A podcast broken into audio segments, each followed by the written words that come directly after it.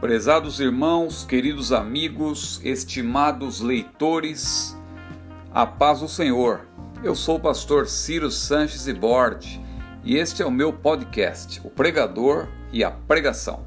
Seja bem-vindo você que está ouvindo pela primeira vez e a você que já tem ouvido o meu podcast, que Deus o abençoe, continue aqui comigo. Eu pretendo, claro, a cada semana, às vezes mais de uma vez por semana, é, não somente publicar mensagens, mas também responder a perguntas que os meus estimados irmãos, amigos e leitores têm me enviado através das redes sociais, também por e-mail, etc. Muito bem, a pergunta que eu quero responder hoje é a seguinte: deve o cristão celebrar o Natal?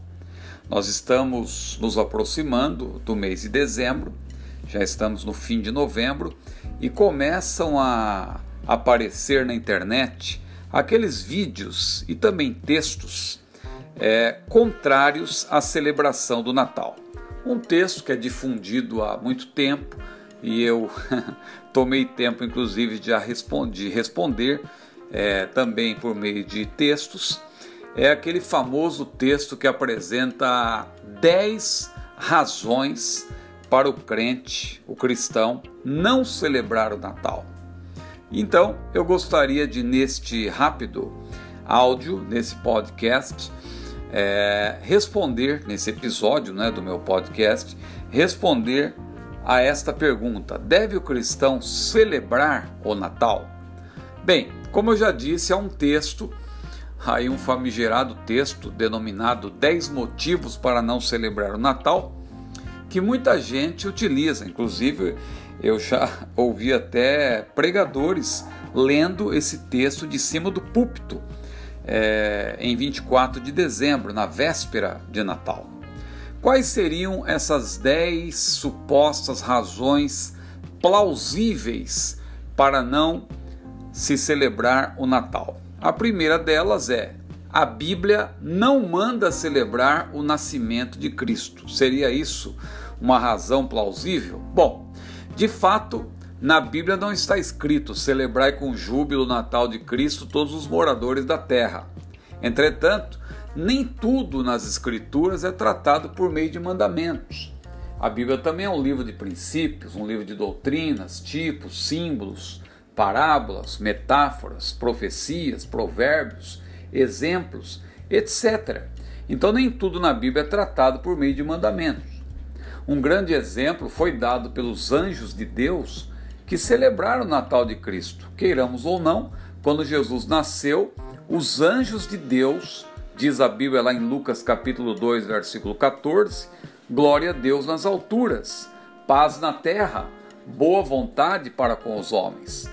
Se há cristãos fanáticos a ponto de se apegarem a questiúncula de que não existe um mandamento específico para se celebrar o Natal, que parem também de comemorar o dia do pastor, o dia da Bíblia, o dia da escola dominical, o dia de missões, a festa das nações, o ano de Gideão, o ano de Davi, o ano da colheita, o feriado da visão, o ano apostólico, a semana profética. Bom, por aí vai, não é?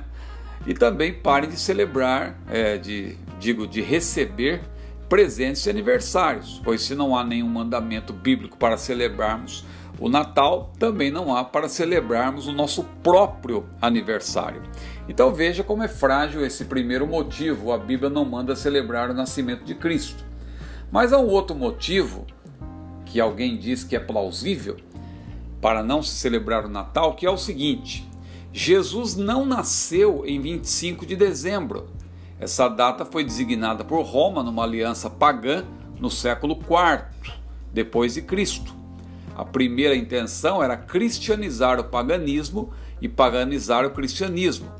De acordo com o calendário judaico, Jesus nasceu em setembro ou outubro. Bom, como se sabe, Jesus não nasceu mesmo em 25 de dezembro. Mas essa data, ela foi escolhida pela Igreja Católica Romana, que então, claro, estava casada com o Estado, a fim de induzir os pagãos que adoravam o sol a celebrar o nascimento de Cristo. Em outras palavras, a intenção do imperador romano à época foi boa, considerando que já havia uma grande comemoração pagã no mesmo dia, ele induziu a todos a se lembrarem do dia natalício de Cristo, na data em que eles estavam acostumados a adorar um Deus falso. Bem, digamos que um dia ocorra um grande avivamento no Brasil e conversões em massa também aconteçam, o Brasil então se torna 100% evangélico, apenas uma hipótese. E o Estado brasileiro decida que 12 de outubro passará a ser o dia de louvor a Jesus Cristo. Bom, o leitor se revoltaria com essa data sob a alegação de que outrora ela fora consagrada à Senhora Aparecida? Então veja aí uma indagação para quem usa esse argumento frágil de que não podemos celebrar o Natal, o nascimento de Cristo no dia 25, porque outrora essa data foi uma data pagã. Mas uma terceira razão, a Igreja do Senhor, dizem, está vivendo a época profética da festa dos tabernáculos, que significa a preparação do caminho do Senhor, e se você prepara o caminho para ele nascer, não o prepara para ele voltar. Veja que contradição, não é? Pessoas que se arvoram contra o Natal, porque não existe um mandamento específico sobre essa celebração, ao mesmo tempo apegam-se a uma simbologia, como se vê, forçada, não é? com base na festa dos tabernáculos, para se opor, para se oporem ao Natal de Cristo. Ora, uma das doutrinas fundamentais da palavra de Deus é a encarnação do Verbo. O Verbo de Deus se fez carne. E isso diz respeito exatamente ao seu glorioso nascimento. O Verbo se fez carne, habitou entre nós e vimos a sua glória, como a glória do unigênito do Pai, cheio de graça e de verdade. Paulo, inspirado por Deus, disse que esse é o mistério da piedade, lá em 1 Timóteo, capítulo 3, versículo 16.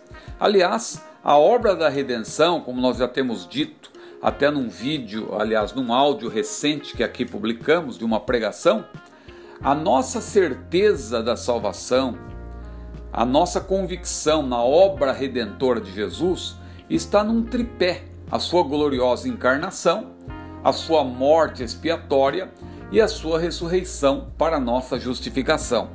Por conseguinte, ignorar o nascimento ou o Natal de Cristo nesse caso, é, a comemoração não é do nascimento de Cristo, o Natal, por assim dizer, é deixar de valorizar também uma parte da obra salvífica, porque nós glorificamos a Jesus pela sua morte, mas lembrando que antes ele nasceu e viveu. Ele nasceu, viveu, ele nasceu sem pecado, viveu sem pecado e morreu por nossos pecados e também ressuscitou para nossa justificação. Se ele não tivesse nascido para dar o exemplo de uma vida santa, ele também não teria morrido pelos nossos pecados. E se ele não tivesse morrido pelos nossos pecados, ele não teria ressuscitado para a nossa justificação. Portanto, está tudo relacionado, tudo interligado, e nós, portanto, é, devemos valorizar também o nascimento de Cristo. Mas uma outra razão pretensamente plausível para não se comemorar o Natal é aquela que diz que o Natal é uma festa que centraliza a visão no palpável e esquece do que é espiritual. Para Jesus, o mais importante é o reino de Deus, que não é comida nem bebida, mas justiça e paz no espírito. Veja, parece uma razão realmente plausível, palavras é, aparentemente coerentes, bonitas. Mas a grande verdade é que o Natal em si não é uma festa de comida e bebida.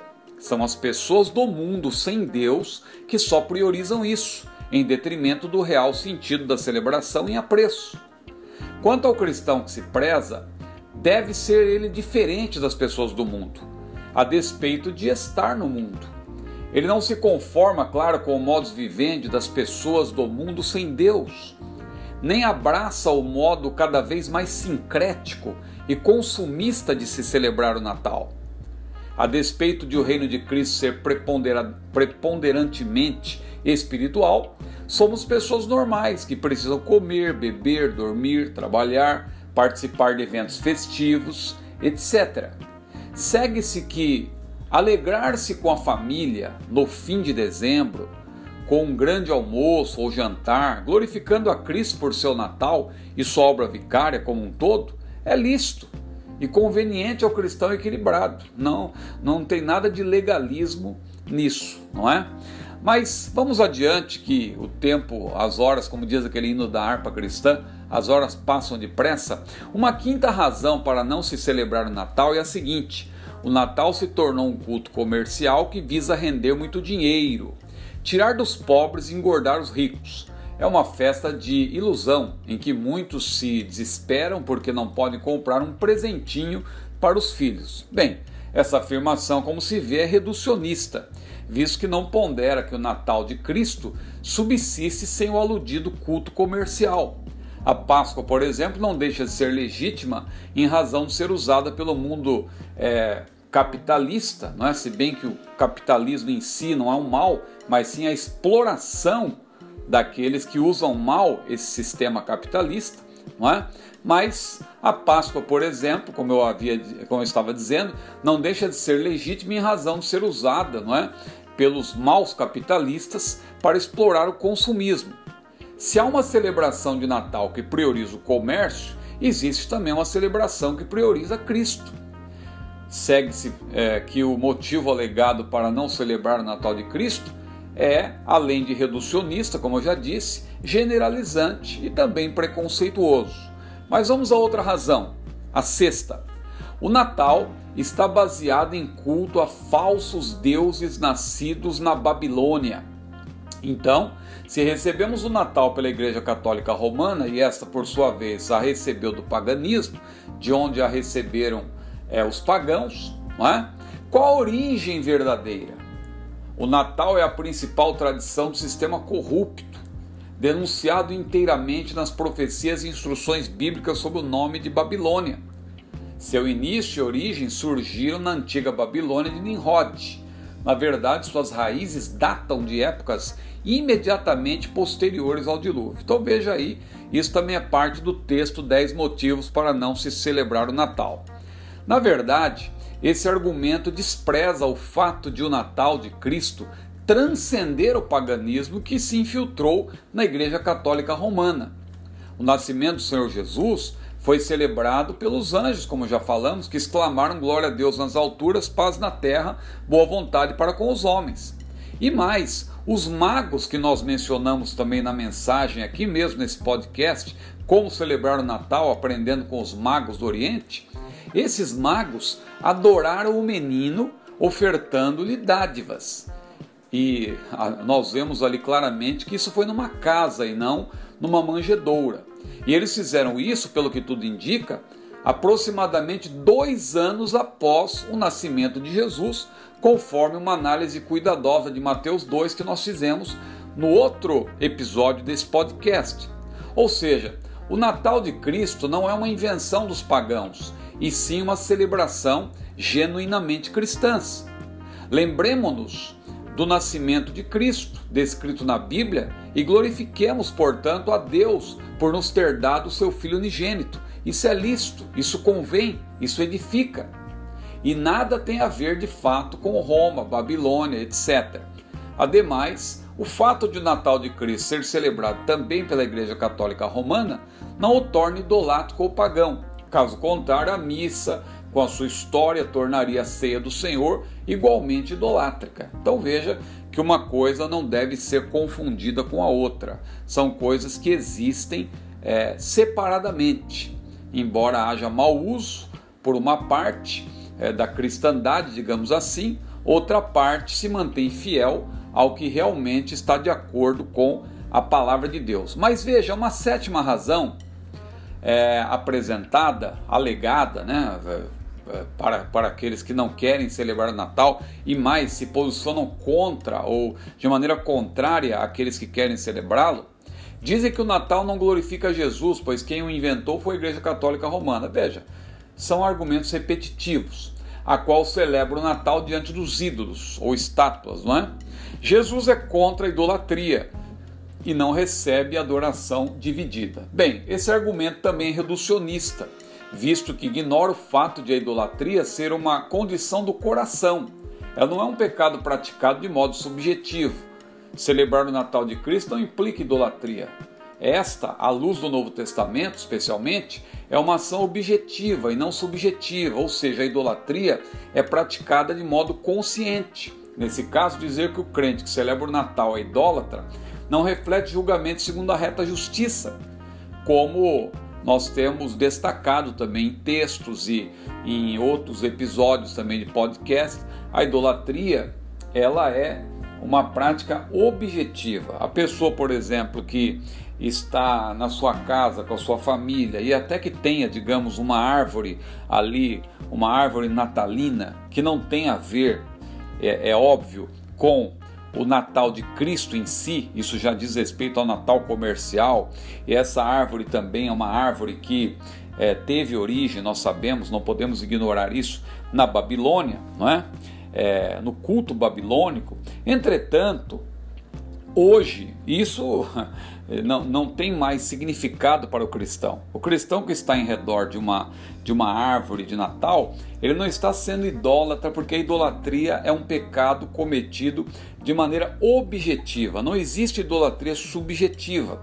A pessoa que é idólatra, ela pratica sua idolatria de maneira consciente. Quem adora uma imagem de escultura, quem adora o dinheiro, né, porque o dinheiro é um deus, quem adora a si próprio, porque o eu, o ego também é um Deus, a pessoa está fazendo isso de modo consciente. Agora, ninguém de maneira subjetiva pode ser chamado de idólatra.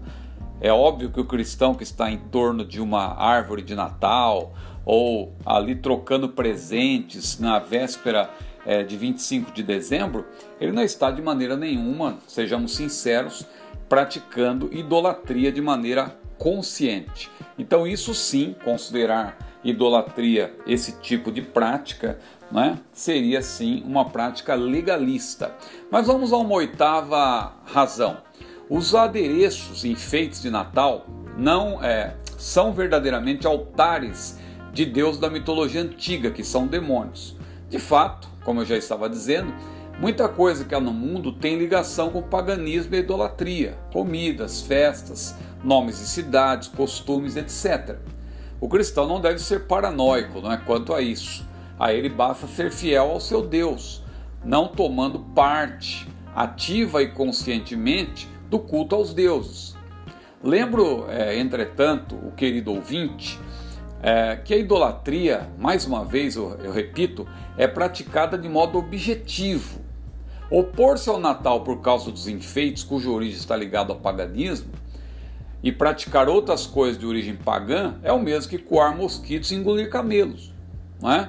O cristianismo verdadeiro não é fanatizante como as religiões e seitas pseudo-cristãs extremistas que proíbem doação de sangue, ingestão de determinados tipos de alimento, participação em festas, casamentos, é, etc., templo, é, trabalho em determinado dia da semana e assim por diante. Somos livres em Cristo reprovar e até proibir a celebração do Natal é, por causa de Papai Noel, duendes, gnomos, decorações natalinas e outras coisas mundanas, não é uma característica do cristianismo equilibrado. Se quisermos abraçar o legalismo, não poderemos também falhar em nenhum ponto da lei, não é? O crente que se opõe ao Natal de Cristo por causa de elementos pagãos e consumistas, mencionados já é, nesta, neste episódio, também deixa de consumir, será? Não é? Ah, fica aqui a pergunta: bolo de aniversário, em razão de sua origem pagã? O que ele pensa sobre o vestido de noiva, o terno, a gravata, não é? as construções que ele visita e as ruas da cidade por onde ele anda? Tudo isso, se você for pesquisar a fundo, você vai encontrar alguma ligação com é, o paganismo e assim por diante. Então temos que ter cuidado com é, esse tipo de argumento é, quando levado não é, é, a ferro e fogo, não é? quando levado às últimas consequências, nós temos que ter cuidado. Mas vamos adiante. O Natal de Jesus não tem mais nenhum sentido profético, é outra razão. Pois todas as profecias que apontavam para a sua primeira vinda, a terra já se cumpriram. Agora nossa atenção é, deve se voltar para a sua segunda vinda. Veja, também o argumento parece muito bonito, muito convincente, mas nesse caso a Bíblia não é apenas, é bom se dizer, não é? Que a Bíblia não é apenas um tratado de escatologia que se ocupa exclusivamente de assuntos relativos ao futuro. As Escrituras apresentam muitas doutrinas escatológicas, porém a palavra de Deus também contém teologia propriamente dita, cristologia, pneumatologia, antropologia, ramartiologia, soteriologia, eclesiologia, angelologia e a própria escatologia. Sabemos que o Natal de Cristo está ligado diretamente à cristologia e à soterologia. Entretanto, como todas as doutrinas bíblicas são, são é, elas se interligam, não é? Elas, elas têm uma relação entre si. Nós vemos, por exemplo, em Apocalipse 12, não há tempo de explicar, que há uma menção ao menino Jesus. Veja, muita gente diz que não precisamos mais lembrar é, do Natal de Cristo, ou seja, da infância de Jesus, mas lá em Apocalipse 12, num livro que aponta para o futuro, na, na maior parte do seu texto ali, nós temos uma alusão àquele menino né, que nasce daquela mulher. Aquele menino representa Jesus. Então veja que interessante, ele vai reger o mundo com vara de ferro. Ali uma alusão clara ao menino Jesus. Mas aqui não há tempo de explicar isso, vamos para a última razão para supostamente não se celebrar o Natal. Uma razão aparentemente plausível. A festa de Natal traz em seu bojo um clima de angústia e tristeza, o que muitos dizem ser saudades de Jesus, mas na verdade é um espírito de opressão. Veja como a pessoa que fez esse texto, ou as pessoas que fizeram, elas deixam transparecer que elas têm assim um sentimento muito negativo em relação às festividades natalinas que nós temos dito, inclusive, que são oportunidades, não é?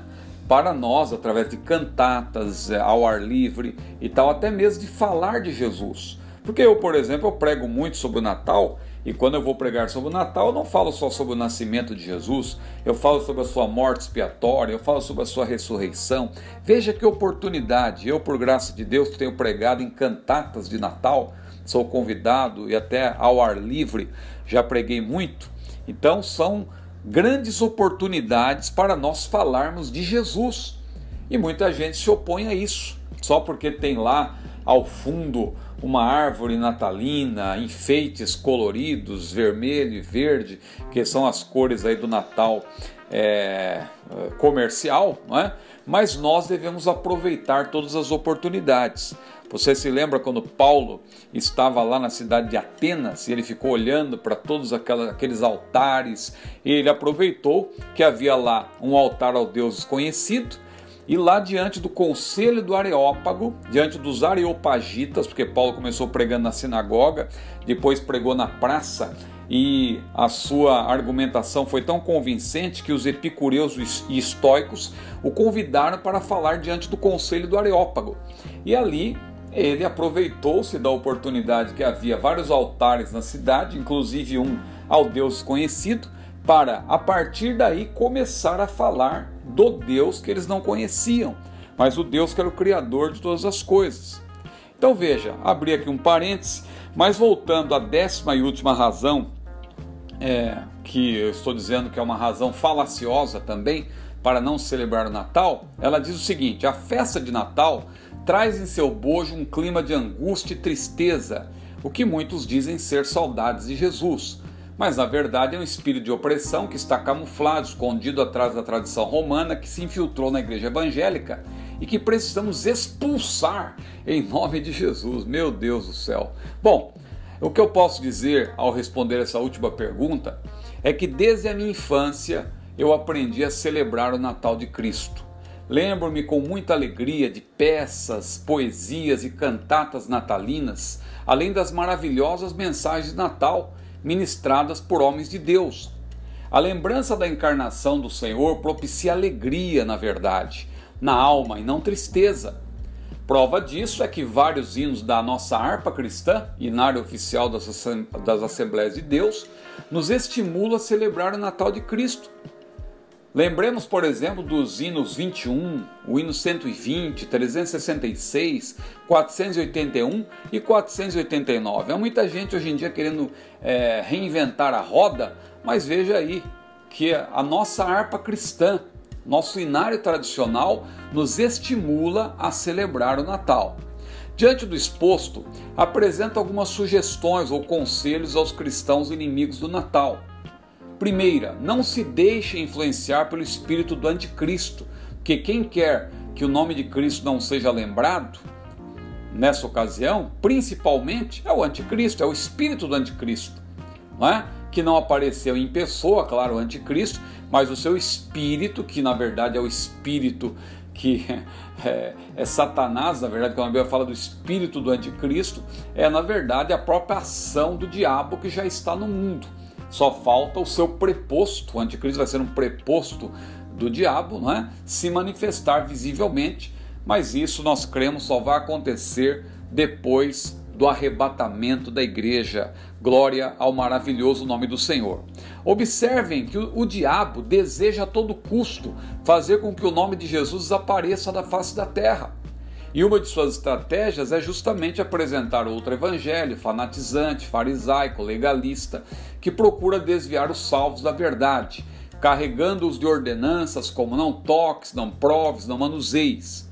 Em vez de apresentarem inúmeras razões para não celebrar o Natal de Cristo, deveriam, na verdade, falar da gloriosa encarnação do Verbo, da sua morte vicária e também da sua gloriosa ressurreição. Prezado ouvinte, eu vou terminando por aqui, não quero que esse áudio também fique muito longo, já são aí praticamente é, 27 minutos falando, mas eu quero responder aqui com todas as letras que o cristão deve sim tomar parte na celebração do Natal. Existe uma celebração pagã? Claro, todos nós sabemos que sim. Existe uma celebração meramente comercial? Claro que sim. Mas o cristão, claro, ele, é, ele sabe que o Natal de Cristo, o verdadeiro sentido do Natal de Cristo, está acima de tudo isso. Ele sabe que Cristo, na verdade, é o Salvador do mundo. Ele sabe que Cristo é Senhor. Ele sabe que Cristo é o Rei dos Reis, o Senhor dos Senhores. Então, sabendo disso, ele celebra o Natal de Cristo. Ele glorifica a Deus por Cristo ter nascido, glorifica a Deus por Cristo ter morrido e glorifica a Deus por Jesus Cristo também ter ressuscitado. E você que é pregador, Aproveite o seu tempo para falar de Jesus. Não ocupe a tribuna para ficar lendo é, aí ah, motivos para não celebrar o Natal. Pelo contrário, critique sim a forma que o mundo celebra o Natal, mas não estimule os crentes a não celebrá-lo. Pelo contrário, diga para eles que eles devem celebrar o Natal, mas celebrar da maneira correta, conhecendo, na verdade, o verdadeiro sentido do Natal. E quanto à reunião da família, à ceia da família, não há problema nenhum nisso, porque o crente, claro, ele conhece o verdadeiro sentido do Natal e ele se aproveita dessa data também, que é uma data comercial, para estar ali junto com a sua família, trocando presentes, o que não há nada de negativo em tudo isso. Que Deus abençoe a todos. Eu vou ficando por aqui. Este é mais um episódio do podcast O Pregador e a Pregação. Eu sou o pastor Ciro Sanches e Bort. É um grande prazer tê-lo aqui no meu neste canal também, não é? Esse podcast O Pregador e a Pregação. Que Deus o abençoe. Já vou lhe desejando antecipadamente um feliz Natal. Alguém dirá que para nós cristãos o Natal é todo dia. Bom, se é todo dia, então hoje também eu posso lhe desejar um feliz Natal. Que Deus abençoe a todos, a paz do Senhor e até o próximo episódio, se Deus quiser.